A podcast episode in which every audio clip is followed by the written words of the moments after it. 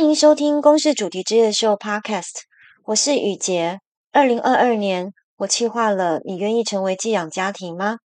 当时邀请了公民许继佑，她也是一位寄养妈妈，来上节目。两年之后，继佑妈妈有什么变化呢？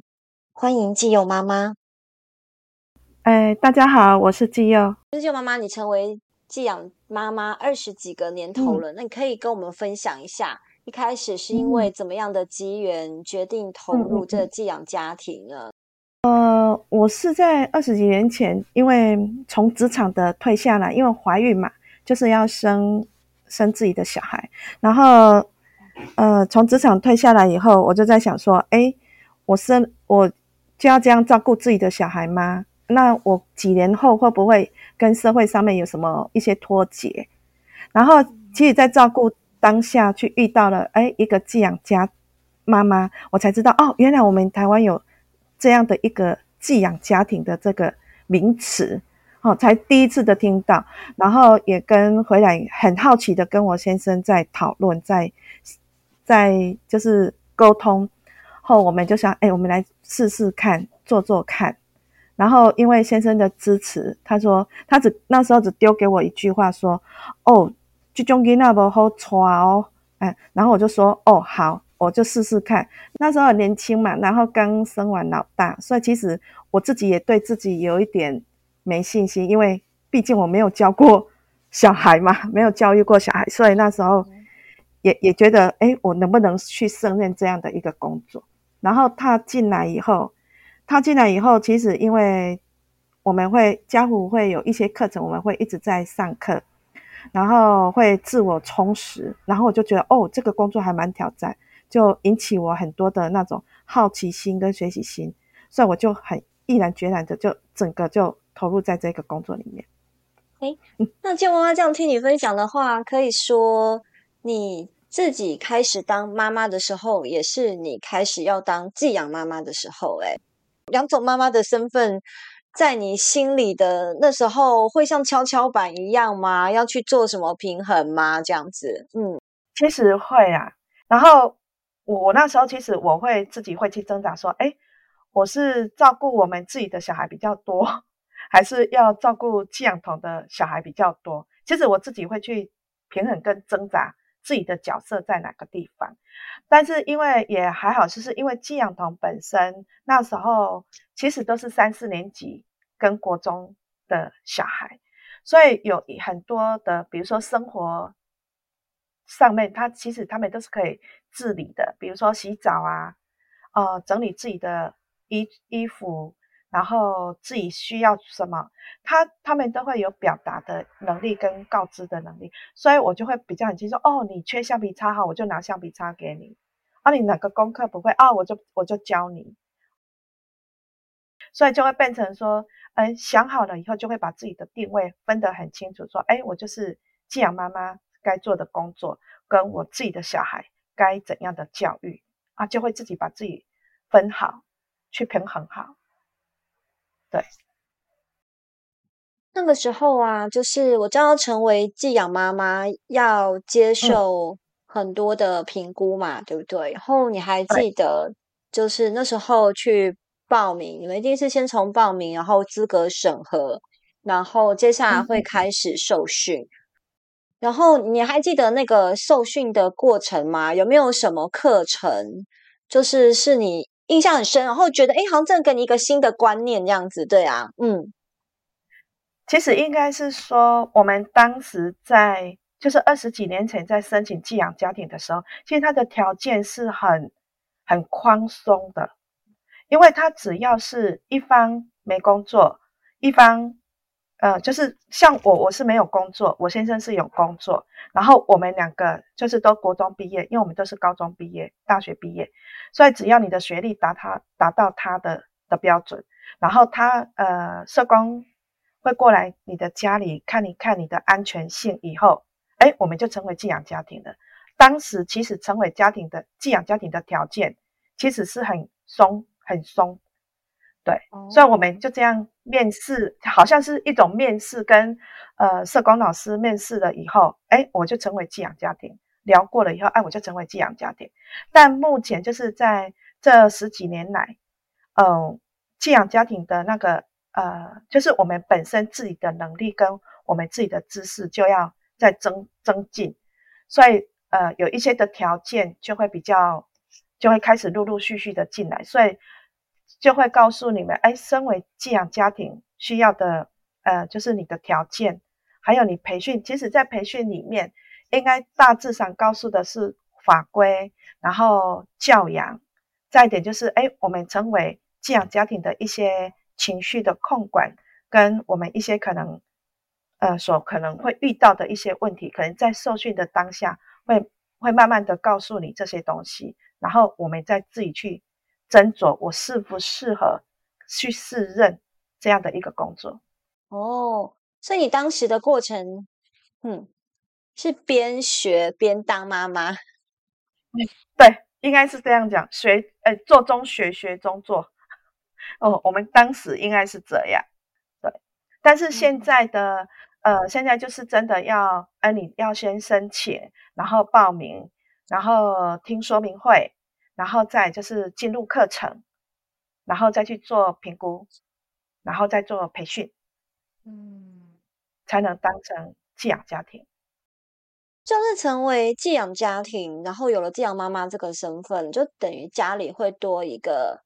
孩子，甚至不止一个孩子嘛？为为什么？对，就是家人啊，你的先生愿意支持你呢？这样子，对，嗯，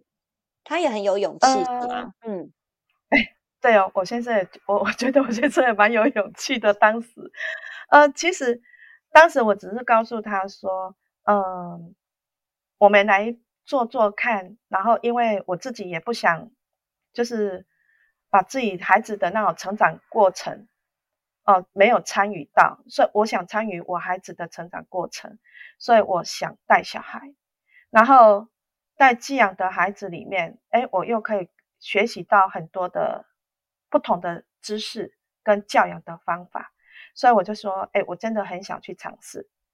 对啊，所以他那时候就就是。像我刚才说的，他只告诉我说，这个这些孩子不好教，你真的要教吗？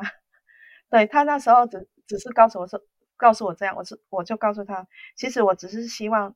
有你的支持，因为这样子可能我们我才能走下去啊，所以我们就这样欣然接受了这个工作。不过我也我也真的蛮感恩我先生这一路来的支持。因为没有他的支持跟陪伴，我想这份工作我不可能持续到现在迈入第二十五年。当你遇到挫折或遇到一些呃生气啊不愉快的一些事情的时候，最大的动力跟最大的支持，应该都是来自于先生。哼，比如说你有曾经遇过什么呃，你可以分享的事情？每个孩子来到我们家，第前三个月内。应该挫折感都会很大，毕竟他们都是呃受过伤的创伤的孩子，所以来的时候可能有一些行为的偏差，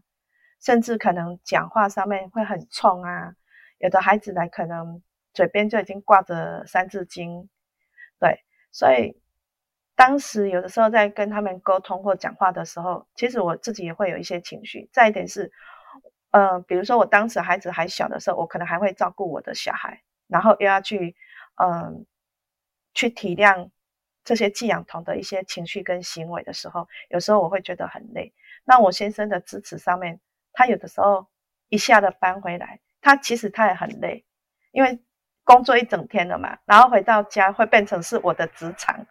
所以他有的时候会就会啊，看到我这么累，又在教小孩功课，或是在跟他沟通，他会把我自我们自己的孩子都带到房间去陪他，所以就会让我很安心的去跟寄养的孩子去做沟通，或去教他功课。然后这一点就会让我觉得，哦，我好像有人在帮我了，对，那种感觉就会有一种，嗯、很温暖，心里会很温暖的那种感觉，说不上来。然后有的时候，呃，可能像我们曾经有一个孩子，他可能算是比较情绪障碍的孩子，然后他会有一种，呃，会有一种固着性、执着性在。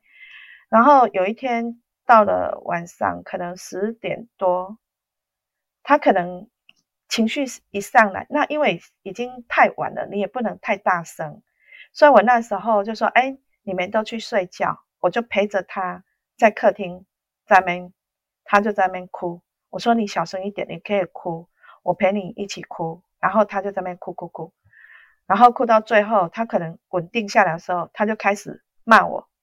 然后我先生可能在房间也在担心，所以他听到他骂我的时候，他可能走出来说：“你怎么可以跟跟阿姨讲话这么难听？”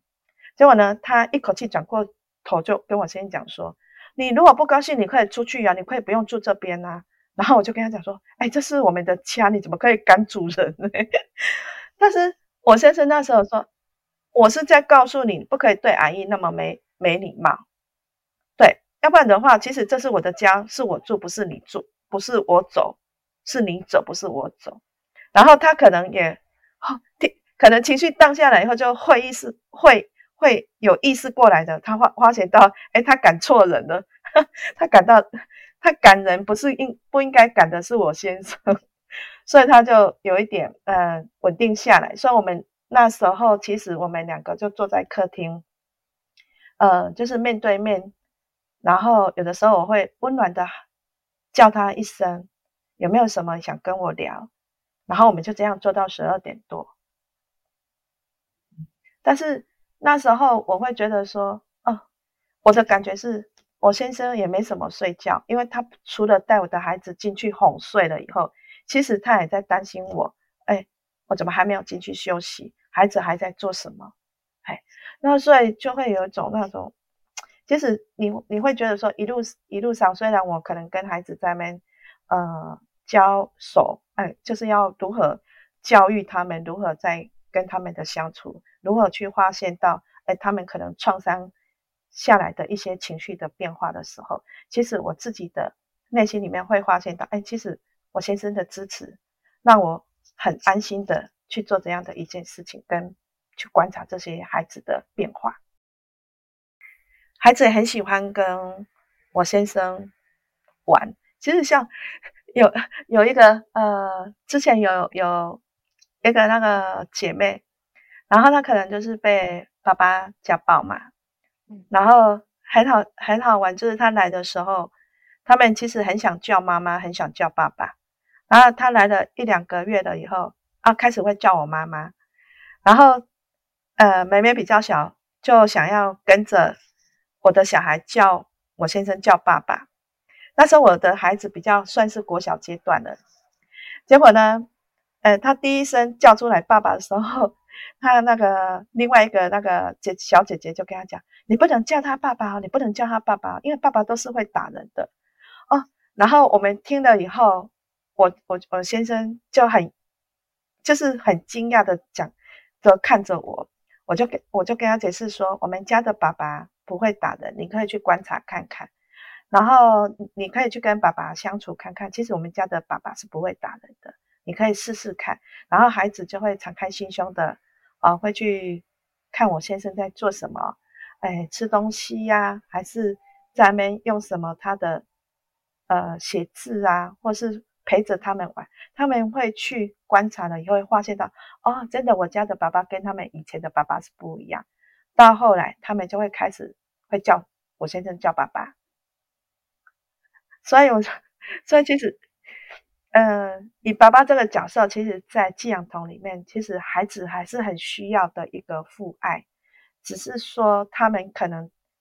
呃，经历的父爱并不是很好，或是是一个很不好的回忆，啊，所以他们来到我们家，有可能也会就是。会对我先生有一种投射的那个感觉，所以他们都会觉得，叔叔就是不好，爸爸就是不好的那个那个现象。对，所以就是这些孩子们就是在你们家里面也是叫你们爸爸妈妈，而不是叫叔叔阿姨这样子，还是每个人不太一样。嗯，对，每个人不太一样。呃，就是说你比较小小孩的，就是比如说。呃，幼稚园以下的孩子，或是国小一二年级以下孩子，他们其实会比较想叫爸爸跟妈妈。那像小童跟娃娃他们那时候来都是小五跟国中的部分，那他们很清楚他们在这个家里面的一个位置，跟他原来还有家的位置，所以他们其实都是会叫阿姨跟叔叔。那就是舅妈妈，你你自己有一个小孩还是两个小孩？两两个，两个小孩在成长的过程当中的每一个阶段，都家里都是有呃这些寄养孩子的，这些寄养的哥哥或姐姐吧。对，那当然他们大的时候就可能是寄养的弟弟或妹妹。对，那他们曾经因为什么事吃醋过吗？就觉得说妈妈的爱。为什么要分给这么多孩子这样子？嗯，那我女儿在八个多月我就开始做寄养的这个孩这个工作。那孩子他本身不太认识什么寄养的孩子，他只在他的印象中是，呃，为什么家会有来来去去的哥哥跟姐姐？哦，可能这个姐姐啊，然后有一天他就不见了。哦，他们的想法里面会是这样。到他们在国小阶段的时候，他们就会知道哦，原来哥哥姐姐他们是来我们家住，来我们家读书。但是曾经，其实我们曾经发生过的，就是我女儿在可能在国小大概二三年级吧，呃，她有一天，其实她也跟我蛮大声的发泄情绪，就说：为什么你们可你可以对寄养童那么？那么包容，那么好，为什么你就要处罚我？因为我忘记他做错什么样的事情，然后可能被我罚站，被我处罚。然后我就跟他讲说，哥哥姐姐他，我后来是到了晚上的时候，然后在睡睡觉的时候，我就跟他讲说，哥哥姐姐他们就是因为他们的爸爸妈妈无法照顾他们，所以他们才会来到我们家。来给妈妈照顾，然后你是我生下来的小孩，从小我就告诉你，我们做人要如何啊，不能有哪些行为啊，哪些行为是不对的，那你不能去学他们不对的地方，因为你要做好的榜样给这些哥哥姐姐弟弟妹妹学。哦，那时候是跟我女儿是这样的解释，然后他就讲说，那他们为什么不回去爸爸妈妈那边？所以。那一天，他就把我们这样母女就这样聊了，呃，很久。然后他大概可以，好像有一点似懂非懂的感觉以后，他好像可以释怀说，说啊，为什么我可以这样的无私的这样去照顾这么多的小孩？然后他也慢慢接受了我们家有这样来来去去的哥哥姐姐或是弟弟妹妹。其实到现在，你看他现在已经二十五岁了。他其实也常常跟我讲说：“还好妈妈你有做这样工作，所以我虽然是老大，但是我反而是让很多哥哥姐姐们照顾的。”然后像我的儿子是老二，我在怀孕的时候，其实我是已经是在做寄养家庭，然后那时候的寄养童其实陪着我怀从怀孕到生产，其实可以给。孩子们一个应该上了一个很宝贵的课，他是可以看到一个生命的出现。所以，其实我那时候，其实娃娃是住在这边的，然后他跟另外一个阿仁都是住在我们家。那阿仁本身是一个还蛮头痛的一个小孩，可是来到我们家，因为他起初是很容易，就是几乎每天都是翘家。然后打架，所以常常就会被学校的老师告知家长说：“啊，今天阿仁又把人家打伤，或做什么样的事情。”然后很就是有一些寄养妈妈，她可能就是好像无法去驾驭到这个孩子。所以阿仁来到我们家的时候，其实他也看到我女儿还蛮小的，然后我那时候可能在跟他聊天。可能有触到他的一些心里面的感觉，所以其实他来我们家的时候，其实是没有翘家，也没有打架，而且他还有一个蛮良善的，就是很善良。你知道，他怀孕的时候看到我在呃呕，呃，就是恶心。我们怀孕初期都会有一些症状。其实后来我发现到，她晚上九点不去睡觉，她会开始扫地，开始拖地，开始擦桌子。我我就问她说：“阿玲，你怎么不去睡觉？”他说，他就回应我说：“阿姨，我现在帮你扫地、拖地、擦桌子，你明天早上只要用早餐给我们吃完以后，你就可以回去再好好的休息。”你就不用做这些事情了。然后那时候听到这个孩子从一个就是被寄养家庭的寄养妈妈，觉得无法驾驭换很多的寄养家庭，一直到我手上的时候，其实他是很，我就发现，哎，他是一个很善良的孩子，真的会看不出来他是一个会吵架、会打架的小孩。你有花一段嗯不短的时间跟。就是走进阿仁的心里嘛，这样子，对，还是很自然。他看到你就感觉有一种莫名的力量，嗯、然后阿仁对，让他变了一个样，这样。嗯，其实阿仁他也是一个蛮有趣的一个故事因为他我刚才说了，他是其实是呃，我们有一些就是有几位寄养妈妈，她可能在照顾他上面。因为去无法去驾驭他，因为有的时候我们在配小孩是会有一种适配性的一个一个问题，就是说，哎，这个孩子可能比较适合你的管教这样的一个问题。然后他可能就是在其他的寄养家庭这样换换换到我们家，然后换到我们家的时候，其实我那时候想说，哎，他已经换那么多寄养家庭，那我应该要怎么去面对他？所以他来的时候，其实。我没有什么跟他说话，就这样笑笑的，然后就告诉他，哎，有什么事就吃完饭再来讲，吃完中饭再来讲。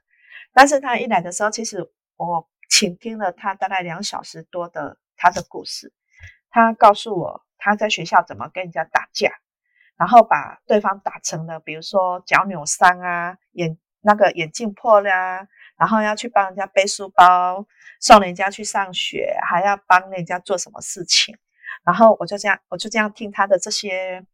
风光远艳的，哈哈，应该他的故事。然后听完了以后，大概吃饱饭的时候，我就跟他讲说：“哎哈，现在你的故事讲完，换我讲了。”然后我就告诉他说：“在我们家里面，其实我是可以让你打架。”他很讶异的说：“我真的可以打架吗？”我说：“可以打架，只要你合乎我的条件。”他就问我什么条件，我说。对方不可以受伤，你可以受伤，你可以断脚，你可以脚可以扭伤，因为你回来我都可以照顾你，我也可以背着你去上课，但是我没有脸那个脸面哦，去跟对方讲对不起，我也没有钱可以去赔对方，所以你一定要答应我一个条件，就是对方不能受伤，然后你怎么样都没关系。然后他可能也听到这些话，有一种。惊讶的触到说啊，别人都叫我不要打架，你却叫我打架，只要对方不受伤。但是他也问我一个问题，他说：“那我应该怎么打？”我就跟他讲说：“你那么聪明，应该是知道怎样打可以打赢，又让不让对方受伤，你就自己想。”所以也是可能这抛了一个问题给他，他自己想了以后，哎，他真的在我这边。就从来没有打架过，完全没有打架。哎，那金娃娃，你为什么会这样讲？这样你你不怕说他听了之后，他就，呃，他就真的去去打嘛？然后想说我要试试看怎样打才会赢，又不会让人家对方受伤这样。呃，其实我那时候我自己在，我自己也在想，我说我反反方向的操作，不知道会不会。触及到他的一些的想法，因为相同的模式他已经过了这么久了嘛。然后我如果换不同的方式来教养他，会不会他会觉得是一种新鲜感？所以我那时候其实他很喜欢翘家，我也告诉他说：“我知道你喜欢翘家，但是我真的没时间去找你。”其实我那时候有做了一个动作，就是我叫他去把他所有的衣服。一件一件的换，我拿着相机就一直拍，一直拍，一直拍。拍完的时候，他告诉我：“哎，你为什么拍这些照片？”我说：“我真的没有时间出去。你如果你翘家，我真的没有时间去找你，因为我要照顾妹妹，因为那我女儿嘛，我要照顾妹妹，然后叔叔要工作回来，还有姐姐他们都要下了课，国中都要下了课回家吃饭，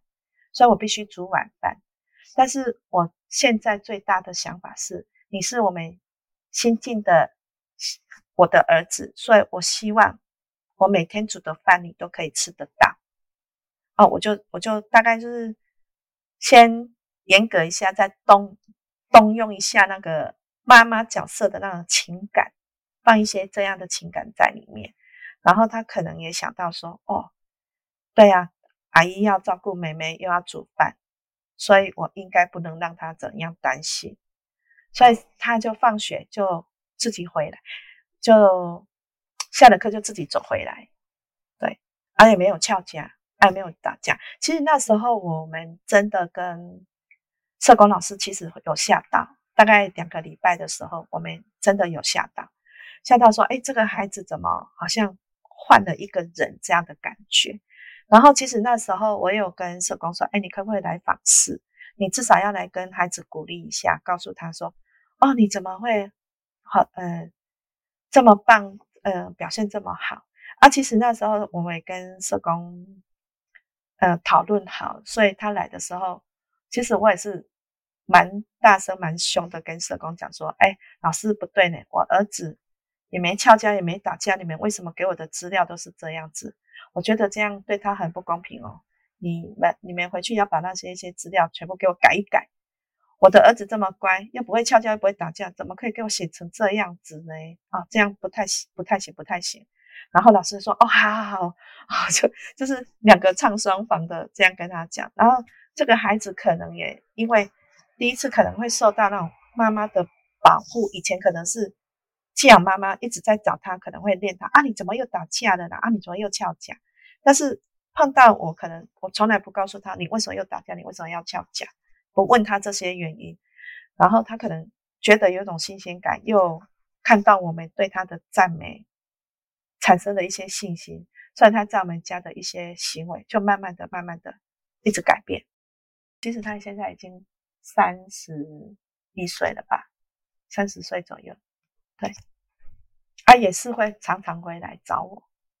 找我的时候，有时候我们会说到他小时候的事，大家都会觉得哦好玩啊。他自己也觉得他那时候怎么会那么叛逆，但是他现在的工作也很稳定，然后他也觉得说哦还好那时候可能就是遇到我，然后让他知道说哎他不能。就是同样的生活模式一直这样走下去，所以他必须为自己去努力做什么事情。不管是面对一般的孩子，或是身心受创的孩子，嗯、我自己觉得，还有我看很多妈妈的经验里面，嗯、都觉得说要读懂孩子的心，不见得是简单的事情。这样子，对啊。啊然后你可以分享看看，对。就是面对这些身心受创的孩子，要真的读懂他们的心，嗯、对你来说是不是困难的事情？然后有没有什么样的挑战？弃养妈妈最大的挫折，其实真的是在跟孩子的相处上面，他的叛逆我们读不懂的时候，其实我们就会很大很大的挫折。但当你懂读懂的时候，你就会觉得哇，好像那种柳暗花明又一村的那种感觉。很对，那。其实他也没，我觉得我们不管在上任何一个上，呃，就是技巧上面，我觉得跟孩子的相处上面，我觉得就是真的是一个爱啦，一个爱，一个真对待孩子的时候，他的感受到的时候，其实我就觉得他就会有所改变。你有没有曾经被孩子气到，后想要放弃？曾经产生过，就是也许几秒钟想要放弃的念头，这样子，对，嗯，还是自我怀疑的念头。嗯、呃，自我怀疑其实是起初的时候会，起初的时候会觉得说，哦，我可能能力不够，然后 没办法去跟孩子好好的安抚他们自己内心的一些。情绪上面会自己觉得自己的内心的能力不够，但是后后来这样上课，哎，就是说我们的受训，我们上课以后，慢慢的，好像也是建立自己的一个自信心。会让我很想要放弃的是，呃，有一些孩子他可能本身，呃的一个，我应该是说，他可能进到我们家庭的时候，一直没办法去融入，或是说他可能会觉得我的孩子为什么可以那么幸福，为什么他就不幸福？因为他他有一些孩子是来到我们家，会发现到说，哦。我好高兴的来到你们家，因为有叔叔、有阿姨、有妹妹或是有姐姐。但是有有一两位，其实他来的时候，他的想法是互很互相，就是说，他反而我们越快乐，他会越痛苦，他会越难过的是说，为什么你们可以这么幸福？为什么你们可以这样谈得这么快乐？他的互相情绪会上来。然后有的时候想让他加入，他又加不，就是说想跟他聊、跟他谈、跟他玩，他又不愿意。嗯，其实像这样的孩子，我就会比较容易去放弃他，因为是我很张开了双手的一直在迎接你，然后你想加入，你又不敞开你的心，呃，应该是这样讲说。目前我这四十几位的孩子里面，我应该放弃的应该只有一两位吧。其他的孩子几乎都是，嘿，对，其他的孩子我几乎都是会尽量就是让他认同我，他是我们家的一份子。其实每个孩子来的时候，他就我们会互相的，就是大家都会互相的在那边看看你是你是什么样的人，你是什么样的小孩，大家会在那边磨合。那有一些是真的说，哎，他可能真的不适合我们的个性去教他。这时候其实是真的就属于适配性的问题。那你觉得这些孩子们要让他们真的能够爱自己，你觉得会要更花力气吗？我觉得要让孩子爱自己这件事情，真的是一个很嗯很困难的一件事情，因为。有一些的想法，其实是很、很，应该是说，孩子以前的不好的经验，已经很笃定的在他的内心里面。你要让他去相信，你是一个好的，你要爱自己，你是一个很好的孩子，你是一个很棒的一个人。其实是一个，呃，我觉得很不容易的一件事情。而且你要让他自己去相信自己的能力。相信自己是可以的，相信自己可以做得好。你要花很多很多的一个心力去跟他沟通，甚至他可能做到一半的时候遇到挫折，他可能就会打打回原原地的。当我们在鼓励他往前走的时候，可能又遇到挫折，他可能又要回到原地。所以这种模式会一直一直的一直在呈现，跟一直一直的。每天的重复的演练，呃，所以要让我我我觉得这这是一个很应该是说蛮挑战的一个行为跟工作。然后当孩子，我觉得当孩子知道我是可以的时候，不管他呃会偷窃，或是不管他会说谎，或是不管他可能情绪上面的一些呃。大吼大叫啊，或是说他可能会故意的去弄人家，我都觉得在他知道他是自己可以做成做好，他自己可以有这个能力的时候，我觉得这些行为就会开始慢慢的消掉，然后慢慢的恢复到他想要给自己，我觉得是应该是说孩子他想要把自己活成像怎么样的一个角色，我我觉得这个。有的时候，在跟孩子沟通里面，是一个蛮困难的一件事情。在就是让他的观念观念要去改变的时候，其实是一个蛮蛮困难的一件事情。而且在观念改变之前，有些小孩你们会先碰触到的是这个小孩的情绪。对啊，就是如果情绪他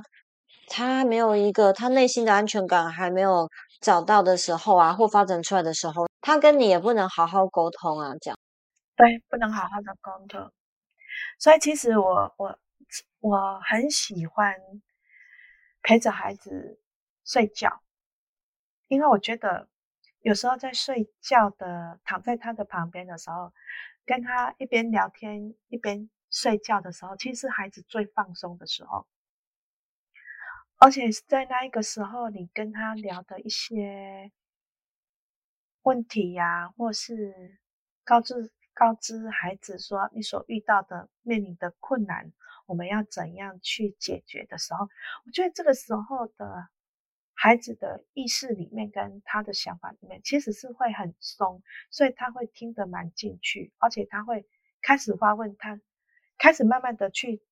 探讨出他到底。他想要问的问题是什么？呃，比如说像我有时候刚开始在跟孩子在聊的时候，他可能会先听我说，可是你可能聊一个礼拜、聊两个礼拜后，他会开始问你：“阿姨，那你觉得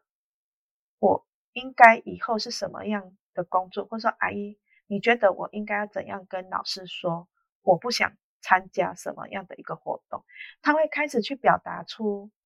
他想要。跟他不想要。